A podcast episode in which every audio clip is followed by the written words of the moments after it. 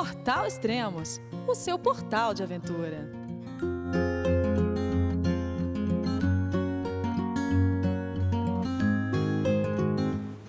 Olá pessoal, bem-vindos a mais um podcast do Portal Extremos. Esse é o podcast número 17. Aqui quem está falando é o Elias Luiz, editor-chefe do Extremos, e hoje vamos conversar com Jus Prado, a colunista do Extremos, que está bem longe daqui. Oi, Jus, tudo bem? Como você está? Na onde você está também? Oi, Elias, tudo bom? Eu estou em Dublin agora, nesse exato momento. 7 graus.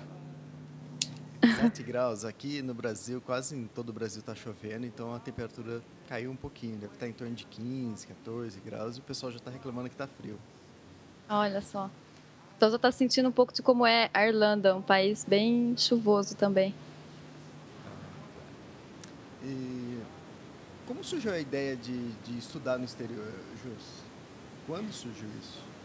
Quando? Quando já há muito tempo atrás. Na verdade, desde quando eu era pequena, sempre quis morar um tempo fora.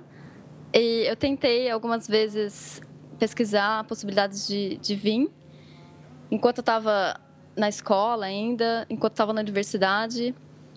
E Aí chegou o momento, depois que eu me formei, já estava trabalhando na área, eu comecei a sentir que era, era o momento de, de vir.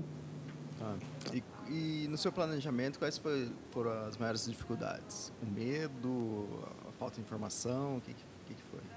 Acho que foi, na verdade, tudo um processo, porque a vontade eu sempre tive, mas ainda era uma ideia assim sem sem forma, era só a vontade.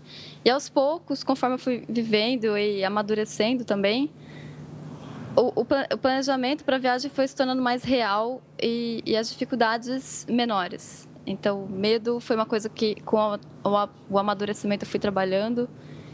Então, dificuldade, dificuldade mesmo, eu acho que é, é questão de tempo e amadurecimento, qualquer tipo de planejamento. É, eu acredito que não deve ter sido fácil, né? Largar tudo aqui e morar e viver fora.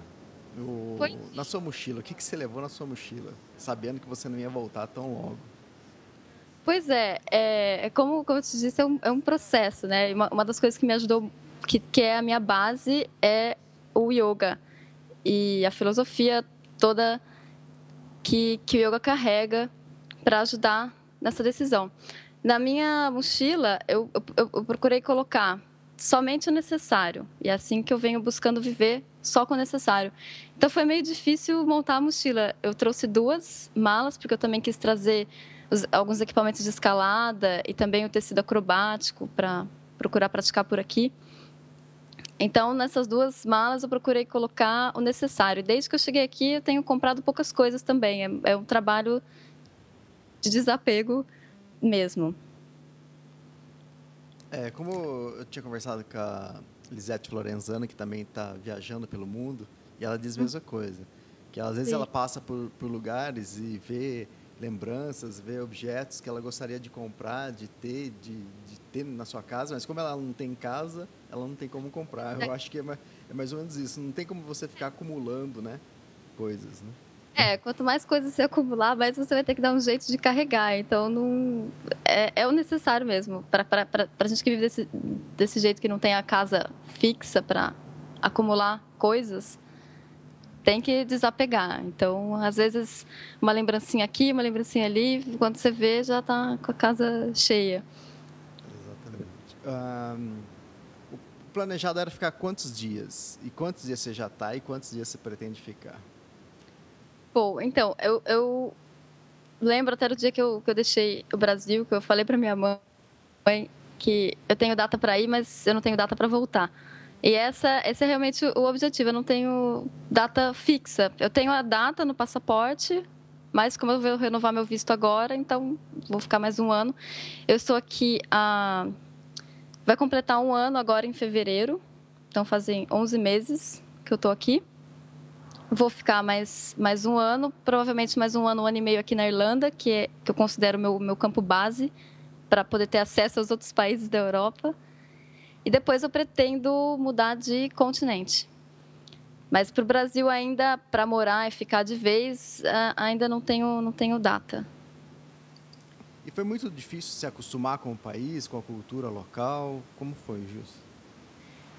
Então, é, não, não foi muito difícil por causa dessa, desse processo que eu já venho trabalhando com, com yoga, de aceitação, de desapego, de entrega. Então, é um país bem diferente, mas as pessoas elas são bem hospitaleiras, é um povo bem aberto, receptivo. Então, eu tenho conhecido ótimas pessoas desde que eu cheguei. Então, está sendo, tá sendo muito, muito agradável. Você aproveitou que você estava fazendo o curso de inglês aí e também é, você também está trabalhando, é isso? Sim, é, mas quando eu cheguei, tava, enquanto eu estava estudando, eu foquei mais no curso, em estudar. Eu estava dando umas aulas de yoga até na escola em que eu estava estudando, mas somente para praticar o inglês, nada ganhando dinheiro. E depois eu comecei a trabalhar é, com uma família na outra cidade ah, que eu morava. Aí eu acabei o curso fui fazer a viagem para o Mont Blanc e voltei já morando em Dublin. Então eu mudei, eu mudei de cidade nesse, nesse meio tempo. E o curso também acabou, é isso? E o curso acabou, graças a Deus. Finalizar, concluído. E como você é, é ligado muito à aventura, é, como você tem, o que você tem feito para manter isso? Pois é, quando eu cheguei, já na primeira semana, eu eu fui fazer parte de um grupo que é um clube de montanhistas que, que aqui tem, tem bastante disso. Tem clube de montanhista em, todas, em todos os estados, em praticamente todas as cidades tem um, um grupo. E o pessoal aqui é bem tradicionais. E eu entrei nesse grupo já na primeira semana que eu cheguei, o que foi muito interessante, porque eu já, eu, meu inglês era básico, era intermediário. E, e, o, e o sotaque deles aqui é, é bem carregado, é bem diferente, com algumas expressões em, em, em, em gaélico, que é, que é a língua que alguns falam aqui. Então foi, foi, foi um pouco estranho, mas quando eu entrei nesse grupo, eu comecei a fazer caminhada com eles, porque todo final de semana eles vão para as montanhas, né, ou para as colinas, que aqui não tem montanha muito alta. E eu comecei a, a, tentar fazer isso todo final de semana e com eles, também ter o contato com, com a cultura, ter o contato com o povo local, com a tradição.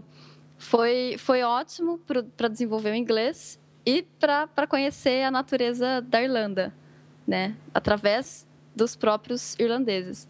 Então, eu fui fazendo isso enquanto estava morando nessa outra cidade, fazendo curso.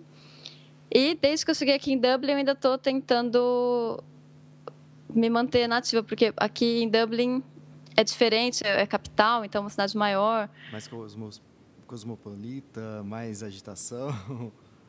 É, Menos natureza ou não? É, a natureza mais próxima seria uma, uma meia hora daqui, que é um lugar que chama Wicklow, que tem umas, umas montanhas que dá para fazer umas caminhadas. Mas eu ainda não entrei em nenhum grupo daqui e estou procurando fazer, fazer as minhas próprias caminhadas aos arredores mas nada muito assim natureza selvagem, né? É.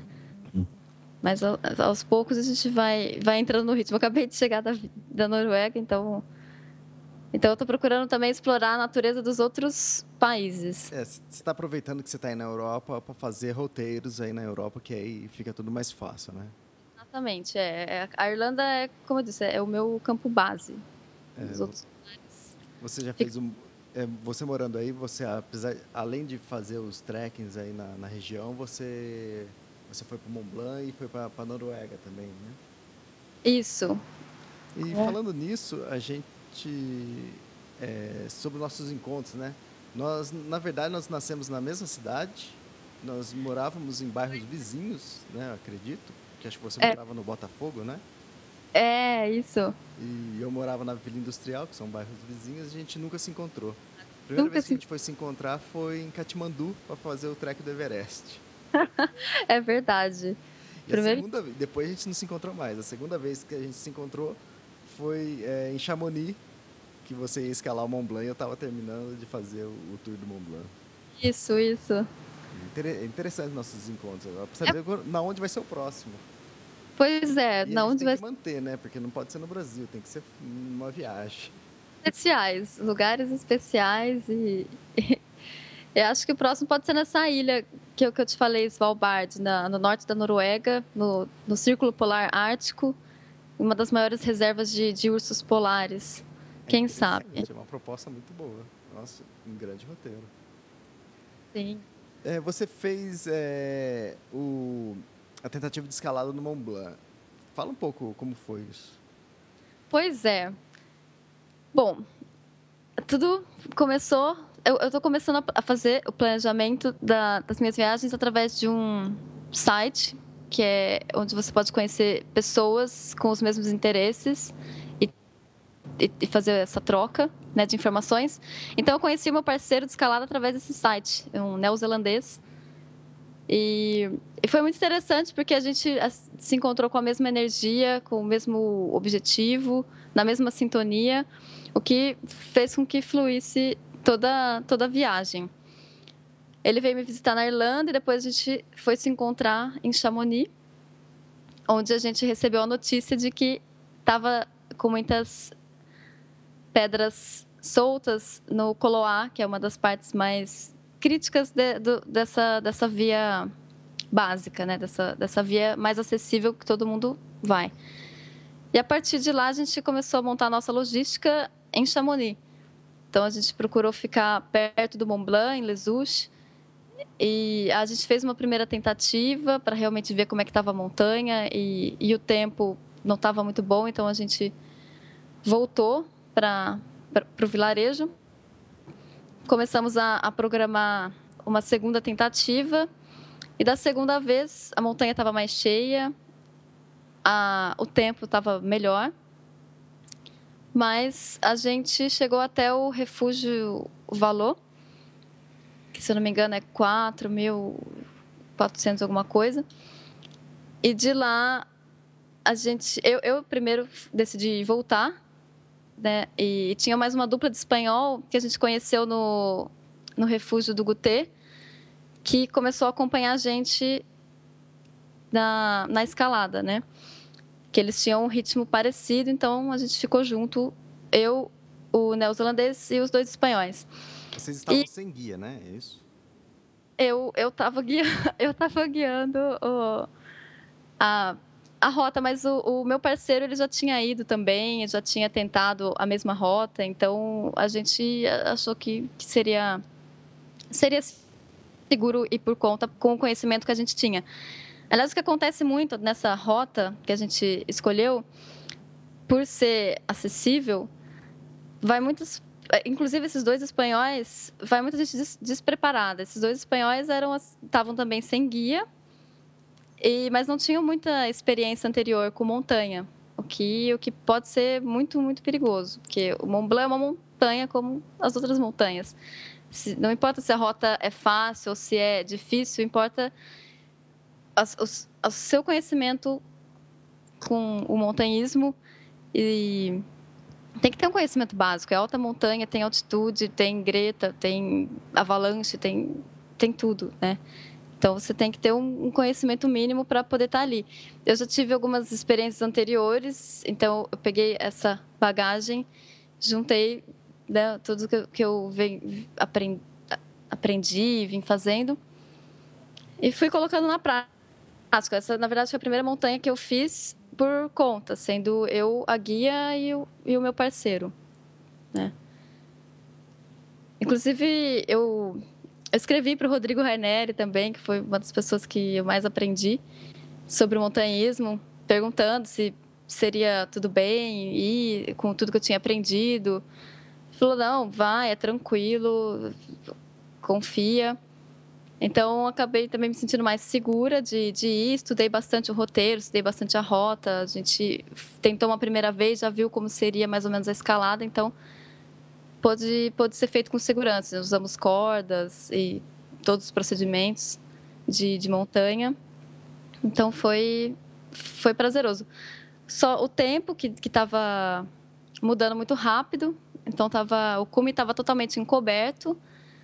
Não tinha o vento estava muito forte e, e aí eu, eu realmente achei que não valeria a pena o esforço até o cume, sendo que eu já estava um pouco cansada.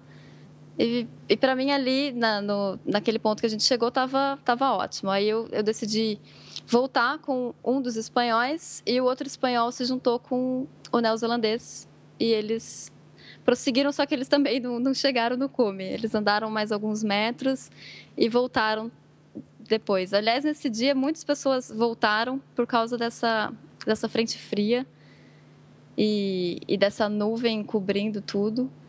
Então, é, não foi dessa vez. É, mas... Você disse até, até qual acampamento você chegou? Até quantos metros? O Refúgio Valor. Que é 4.400 e poucos metros, né? O Mont Blanc Isso. tem 4.800, então, quer dizer, Qua... 400 é. metros que, que restaram para chegar ao cume. Era a subidinha, a subidinha final ali que... Mas você acha que é, que é uma escalada possível? Se você retornasse em, outro, em outra época com, com um clima melhor? Sim, sim. Sim, é totalmente factível. É muito prazeroso o caminho todo. E, e, e tem que estar um pouco treinado, né? É, é subida, você leva sua mochila, mas é totalmente factível. É, é, é muito bom.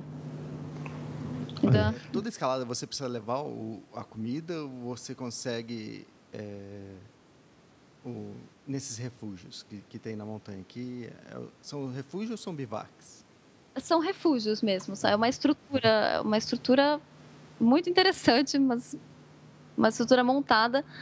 É, no caso do Mont Blanc e no caso dessa rota que eu escolhi, tem dois refúgios, um pouco mais baixo, outro um pouco mais alto, e, e tem tudo lá. Então a comida tipo mais pesada, café da manhã e janta, você pode conseguir no refúgio. Então você leva com você na sua mochila algum, alguns mantimentos, assim, um lanchinho, um, a água, algum chocolate, algumas outras coisas que você queira levar para ir comendo na trilha, lanche de trilha, né?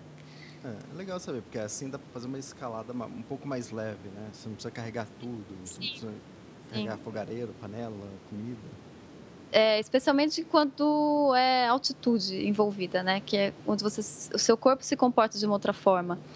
Então é muito importante ir leve para economizar o máximo que der de força, de energia. E é, no, no Mont Blanc é uma, uma estrutura bacana para isso, para quem está indo pela primeira vez experimentar uma montanha. É, te, te, oferece toda a infraestrutura para para isso. Agora, quem busca mais desafio, coisas mais intensas, pode, pode ir para Concagua ou pode ir para alguma outra montanha mais, mais intensa. É, eu acho que até é, no trekking também, né? O trekking que eu fiz em Volta Mont Blanc é totalmente diferente do que nós fizemos no, isso, é, é Everest, né? Então você tem muito mais estrutura, você tem água boa em todo lugar. Se você quiser levar pouca água, dá para levar porque quase todos os lugares tem que você vai passar, tem vários lugares para você reabastecer Exato. água na trilha. O, Exatamente. Lá no, no Everest a gente ficava em, em lodges, né? Aqui eu ficava em, em refúgios, em, em lugares o mais difícil ficava em refúgio, que o refúgio era muito bom, nada comparado com nenhum lodge que a gente ficou. E eu, alguns dias eu ficava em hotel três estrelas, que porque estava descendo para o vilarejo, tinha que ficar em algum lugar. Então, eu acho que essa região, tanto para escalada como para trekking, a estrutura é muito boa. Porque para quem está querendo fazer a primeira vez, eu acho até interessante começar pela Europa para você ir se acostumando mais com a caminhada do que o desconforto, né? Isso, isso. E, e é uma história, né, toda que, que tem. Eles, o governo investe mesmo na, na prática do montanhismo. E é, é uma outra cultura. Por isso que, que tem tanta infraestrutura para receber esse tipo de atividade. É, exatamente. Teve um artigo recente, eu estou escrevendo também um artigo sobre isso, é que um colaborador escreveu sobre que montanha não é parque de diversão. É que aconteceu uma morte aqui em Tatiaia e hum. foi fatalidade. A pessoa teve um ataque cardíaco e não tinha como. Se ela tivesse ataque cardíaco na porta do, do hospital, era capaz dela ter morrido, porque era um ataque fulminante. Sim. E a pessoa. E o texto foi isso, baseado nisso. Tipo, montanha não é parque de diversão. Eu, eu estando aí na, na Europa, eu fazendo o Tour de Mont Blanc, eu, eu vi que é totalmente ao contrário. Montanha é sim um grande parque de diversão, né? Além de sim. ser o entretenimento, diversão, é a educação também, né? Então... Isso, isso. A educação é, é, é a consciência de como você vai usar a natureza, né? Não é ir fazer uma caminhada e não levar água, por exemplo. Então são precauções mínimas que, que é preciso ter quando você está indo fazer uma caminhada na natureza. Então, se você está indo caminhar por uma hora, você sabe que você tem que levar. Eu sempre encontrava é, pessoas mais idosas é, caminhando, eu encontrava na Patagônia. A gente, nós encontramos muito lá no, no Trek do Everest. Isso. E eu falava assim, nossa, mas tipo, no Brasil você não encontra isso, né? Pessoas assim mais velhas caminhando assim por vários dias, né? Eu falei, pô, mas é outra cultura Exato. Mas é, como outra... isso, né? Eu ficava pensando, mas como, né? Quer dizer, eu acho que eu não parei e pensei, né? E quando eu estive aí, é, eu pude ver vários lugares na trilha, vários dias diferentes, eu encontrei crianças é, caminhando. Então, teve um dia que eu é, é muito crianças de, de 6 a 8 anos caminhando. Isso fazendo uma travessia que eu estava fazendo no dia, que não é uma travessia fácil, entende? E quer dizer, eu não é. sei o que mais elas estavam fazendo depois, né? Eu não, eu não, cheguei, eu não cheguei a parar e conversar, mas só vendo ela fazer, elas fazerem a mesma travessia que eu estava fazendo no dia, que era muito puxada, é fantástico. Depois, no refúgio, eu encontrei é, adolescentes de 10 a, a 12 anos. Depois, encontrei na trilha novamente adolescentes de 15 a 16 anos. Então, quer dizer, você vê que, que faz parte da educação dele e da vida deles, né? Então, não é à toa que você depois você vai ver idosos caminhando, porque desde criança eles caminham, né? Não, tipo assim, não é depois que eles ficaram velhos que eles resolveram caminhar. Então, isso é, isso é uma constante, isso aí faz parte da, da cultura deles e isso ajuda também na educação. Né? É, e eu acho que aqui no Brasil devia ser do mesmo jeito. Né? A pessoa tem que olhar a montanha como um parque de diversão. A gente fala como parque de diversão, lógico, com, com estrutura, com segurança e, com, e, e você sabendo o que você está fazendo, né? E com instrução. Né? Consciência é, é, muito importante. É muito bonito de ver mesmo. Inclusive no clube de escalada que eu fiz parte na, em Limerick, a cidade que eu morei aqui na Irlanda, a maioria era pessoas entre 40 e 80 anos. E super ativos, indo nas montanhas, fazendo caminhadas de, de horas e horas, às vezes oito horas, às vezes quatro horas. E o terreno aqui é muito diferente do, do Mont Blanc, né? É, é um terreno úmido. Aqui é úmido o tempo todo, então você anda na lama, então é uma caminhada difícil às vezes. E, e é, é, é cultura, é muito bonito de ver. Eu também fiquei. Quando comecei a, a trilha no Mont Blanc, também tinha várias famílias subindo pro, pro cume de umas montanhas mais baixas, famílias inteiras, assim, criança de todas as idades indo para o cume da montanha fazer piquenique num final de semana. Fantástico. Então é, é, é, muito bacana. Eu vivenciei muito disso também. Eu teve no Refúgio Bonatti, que é um refúgio muito, muito interessante, muito bonito e basicamente de fácil acesso. Dá para você pegar um ônibus ou um carro e parar num lugar e fazer uma subida, uma caminhada de uma hora. Então, uhum. quer dizer, é, é, interessante que normalmente esse refúgio eles funcionam de manhã e no final da tarde, porque de manhã o pessoal está saindo para trilha. Depois, quando chega 10, 11 horas, já não tem mais ninguém no refúgio, porque tudo, todos os treks já foram para trilha. E os novos treks só vão chegar lá pelas 3, 4 horas da tarde. Então, nesse período de 10 até as 3 horas, o refúgio fica reservado para, para almoços de familiares de pessoas locais ou que estão visitando. Então, quer uhum. dizer, se você é um trekker e se você chegar meio-dia ali, você não vai poder entrar, nem almoçar, nem, nem, é, nem ir para o quarto. Você tem que esperar as três horas da tarde para você entrar. Porque normalmente não, não é para chegar ninguém, nenhum trekker nesse horário. Eu acabei Será? chegando um pouco mais cedo, então eu vi isso. E nisso, é, o, o salão lá de onde o pessoal almoça estava cheio e tinha esperas. Então é legal que é, as famílias vêm no final de semana para fazer isso, para almoçar fora. E eles têm que fazer uma caminhada legal, uma caminhada de uma hora de subida. Não, não é qualquer um que sai para almoçar e está disposto a fazer isso, né? É, é, e no refúgio também encontrei. No meu quarto tinha uma família que estava é, os pais, os filhos e os, e os avós.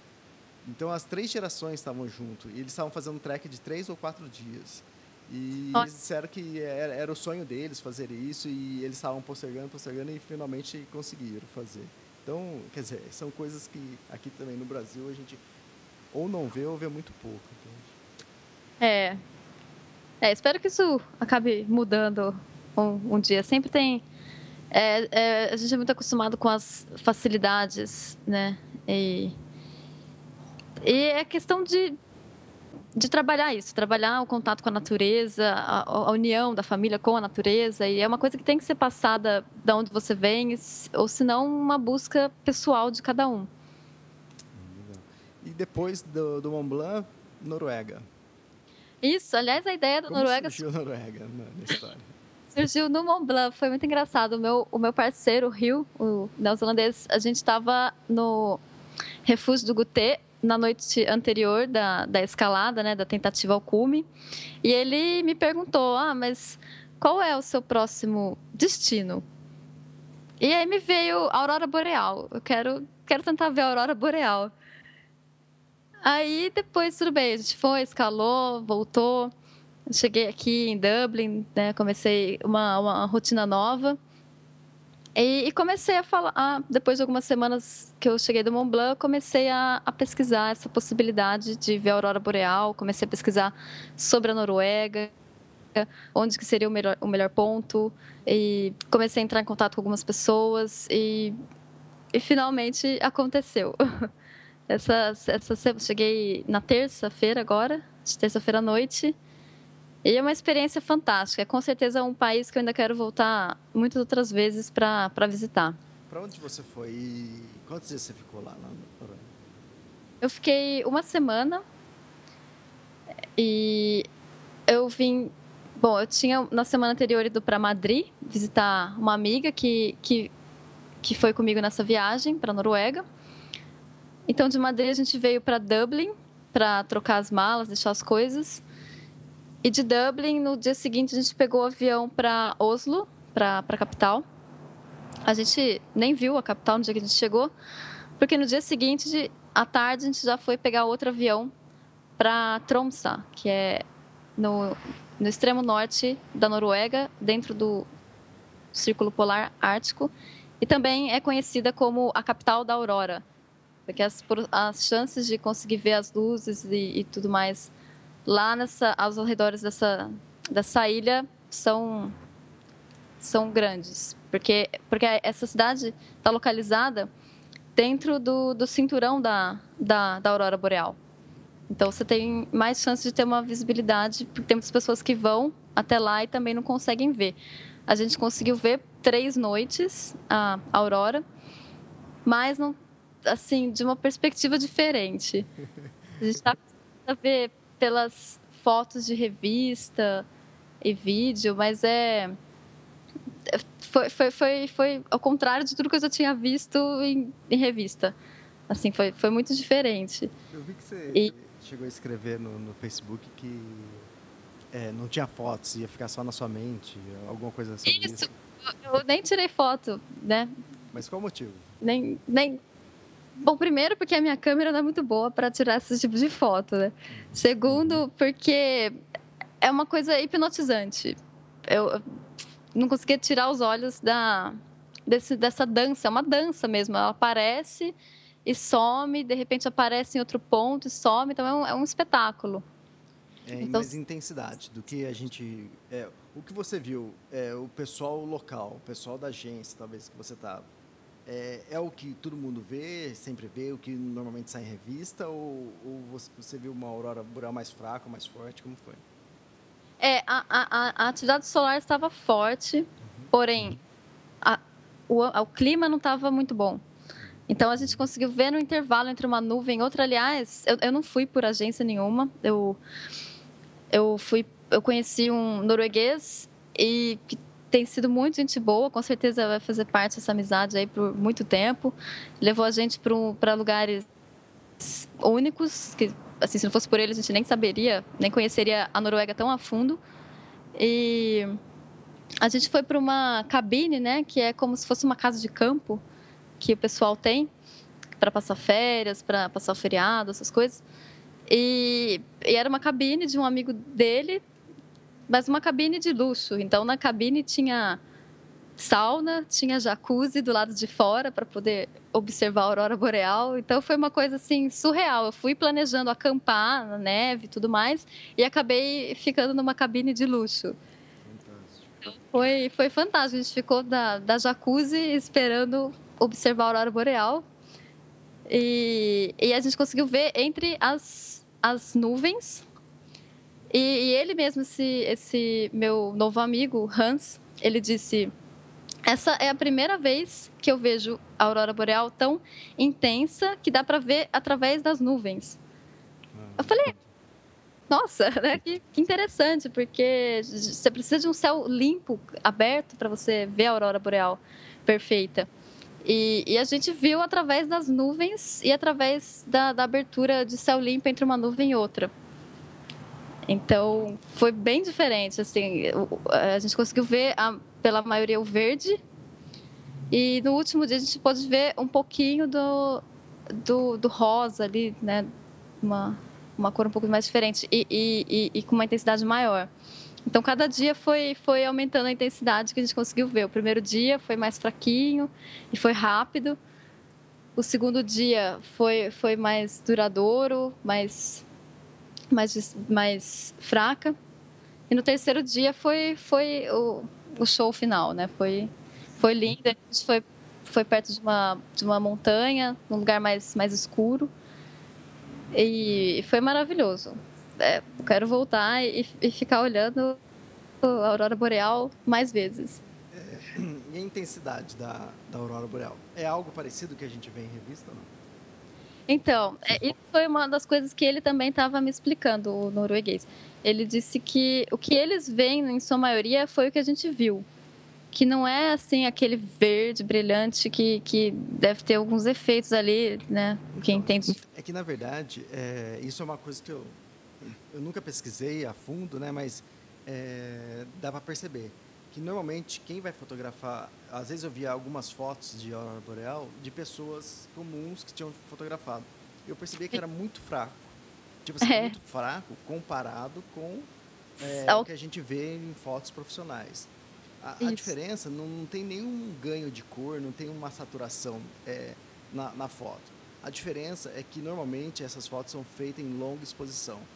Essa Isso. longa exposição pode ser um minuto ou cinco minutos. Então, é, o que acontece? Você ganha mais luminosidade, você ganha mais, fica mais intenso as cores e, e o efeito todo, entende? Então, quer dizer, a, aquilo que o pessoal vê em fotos é coisa maravilhosa, entende? mas é, ela engana um pouco do que você vai ver. Lógico que o que você vai ver é surreal, porque você nunca você vê luz, né, dançando no céu, você nunca viu isso, né?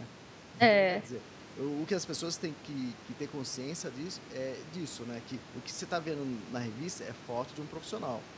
Então, ali não tem nenhum truque, não tem nenhum Photoshop. Ali é exatamente, ele fez uma longa exposição, ficou cinco minutos fotografando, então fica muito mais intensa a cor. É, você consegue ver muito mais coisas do que a olho nu, né, com a exposição da, da câmera. Então, mas é, é, é único. Mas é exatamente isso. Às vezes a gente cria muita expectativa achando que vai ver uma coisa assim, que nem nas fotos e, e não é bem assim exatamente. Mas, mas é incrível, único e, e com certeza se o céu estivesse mais aberto, talvez com menos nuvens, pudesse ser um pouquinho mais intensa, mas não seria tão diferente do que, do que, do que a gente viu. E, e quando ela aparece, ela ilumina tudo ao redor, assim, o gelo, a neve, fica, fica mais branco onde, onde a gente está. É, é, incrível, vale, vale muito a pena. E é hipnotizante, né? Você não consegue tirar os olhos da, daquilo. Ah, fantástico, né? Acho que é o sonho de todo mundo, né? É ver a aurora boreal. Tem que ir, tem que ir. É, eu estive na Islândia, não, quer dizer, todo o meu projeto era para casar com a minha, com o meu trek, eu estava fazendo Mont Blanc, então em nenhum momento eu pensei em ver a aurora boreal, né? Mas eu queria fazer um trek na Islândia, mas lógico, toda noite eu acordava e ficava procurando, esperando a aurora boreal, mas muitos dias estava fechado, os dias que estava aberto também não teve a aurora boreal, então os dias que eu fiquei na Islândia, que também é um lugar muito bom para se ver a aurora boreal, eu, também, eu, eu não vi. Então ficou para uma próxima oportunidade. Quem sabe esse encontro nosso em, Sim, em, na, em Svalbard. A gente consegue ver. Não, com certeza. E é um exercício assim, de muita paciência, porque você nunca sabe quando que vai aparecer. Então é estar sempre buscando olhar para o céu. E engraçado é que, que o pessoal chega nessa cidade, né, em Tromsø, e você via vários, vários turistas, assim, japoneses e tudo mais, com os guias, com a câmera, já olhando para o céu, duas horas da tarde. Você fala, não é assim. Não é garantido que você vai chegar, olhar para o céu e você vai ver a aurora, né? Tem, um, tem um comércio muito grande, né, da, das, das empresas locais vendendo a aurora boreal. Né? Você pode fazer um passeio com com trenó de cachorro ou, ou com a rena para tentar ver as luzes, mas nenhum, não, não tem como garantir. Ninguém garante. Né? E você pode ir por conta, como eu fui, ou você pode ir por alguma agência, né, que aí é, sabe também os pontos onde você pode, pode tentar ver. É que normalmente eles ficam em comunicação entre com outras agências, então eles têm o rádio, né? Que aí fica Isso. informando na onde pode está é, tá o melhor lugar ou já está aparecendo. Então, o que acontece é isso. Quem vai para a agência fica à disposição. É, você vai lá ficar uma semana, então você vai ficar à disposição no seu hotel esperando ele ser, você ser chamado, né? Então, se a agência sabe que aquela noite está bem propícia e algum lugar está tendo, eles correm no seu hotel, te pega e ah, vai é. te levar na onde tem. Então, é, é mais ou menos é. assim que funciona. Eles não garantem, mas eles estão sempre... É. Mas eles estão sempre ligados. Exato. É esse norueguês que eu conheci também estava sempre ligado também no, na, na, previsão do tempo. Ele procurou previsão do tempo em três estações diferentes, e, inclusive a previsão do tempo que é usada pro, nos aviões, que, é, que é mais precisa, né? Então foi, foi interessante. Ele foi vendo, a probabilidade estava realmente 100% de, de probabilidade de ver a aurora boreal. A gente viu. E viu de uma forma, forma única. Acho que poucas pessoas estavam lá na cidade naquele momento conseguiram ver com tamanha perfeição. Tava bem, literalmente em cima da, da nossa cabeça, acontecendo tudo. E, é. Bom, tudo bem. Você acabou de chegar da Noruega. Já tem algum próximo destino? Pois é, eu estava aqui pensando nisso. É, é, a sensação de ter um sonho realizado é, é única. Né? Eu ainda comecei a estudar a respeito dessa ilha, Svalbard, né, dessa reserva de ursos polares, que, aliás, o urso polar é um dos meus favoritos desde, desde criança. Mas, não sei, a Noruega é um lugar que eu queria conhecer também no, no verão, para ver os dias longos e, e sem, sem noite. Mas a Noruega também é um país muito caro, né, para visitar. Mas eu não sei ainda, vamos ver. Tô, tô talvez pesquisando de ir para Escócia e, e, Paris com um amigo. E quero trazer a minha mãe também para cá para a gente fazer uma viagem pela Itália e Grécia. Ah, Esses são, são os planos para esse ano. Vamos ver como que vai acontecendo. Ótimos como que vai. Isso, sim. É, quem, quem quiser saber mais sobre a, a Jus Prado, ela é blogueira do, do Extremos. Você é só entrar ali no, no, link, ali no menu Colunistas, você vai encontrar o blog dela e com vários artigos que ela escreve. E também tem seu blog pessoal, né, né Jus? Isso. Qual, qual tem, que é o endereço? Tem o blog pessoal que é, é jusprado.wordpress. Ah, legal. E, e tem o nome de... É jusprado.wordpress.com e tem o nome de Lotus Viajante. Ah, interessante. É, eu vou colocar aqui no, no link do aqui no, no, descritivo do, do podcast, é. vou colocar o seu blog, esse, seu blog pessoal, aí quem quiser conhecer mais é, você, seus, seus artigos, aí vai ter a chance. Isso, valeu, Elias. Então é isso, Jus. Espero que a gente se encontre num lugar bem legal a próxima vez. E se a gente. É, ou talvez uma, uma gravação de um novo podcast também. Sim, claro, estamos aí. Com certeza a gente vai se encontrar em algum outro roteiro bem especial. No momento especial. Legal, então. Então, obrigado e a gente volta a se falar em breve. Até mais. Obrigada, até mais. Tchau, tchau. Tchau.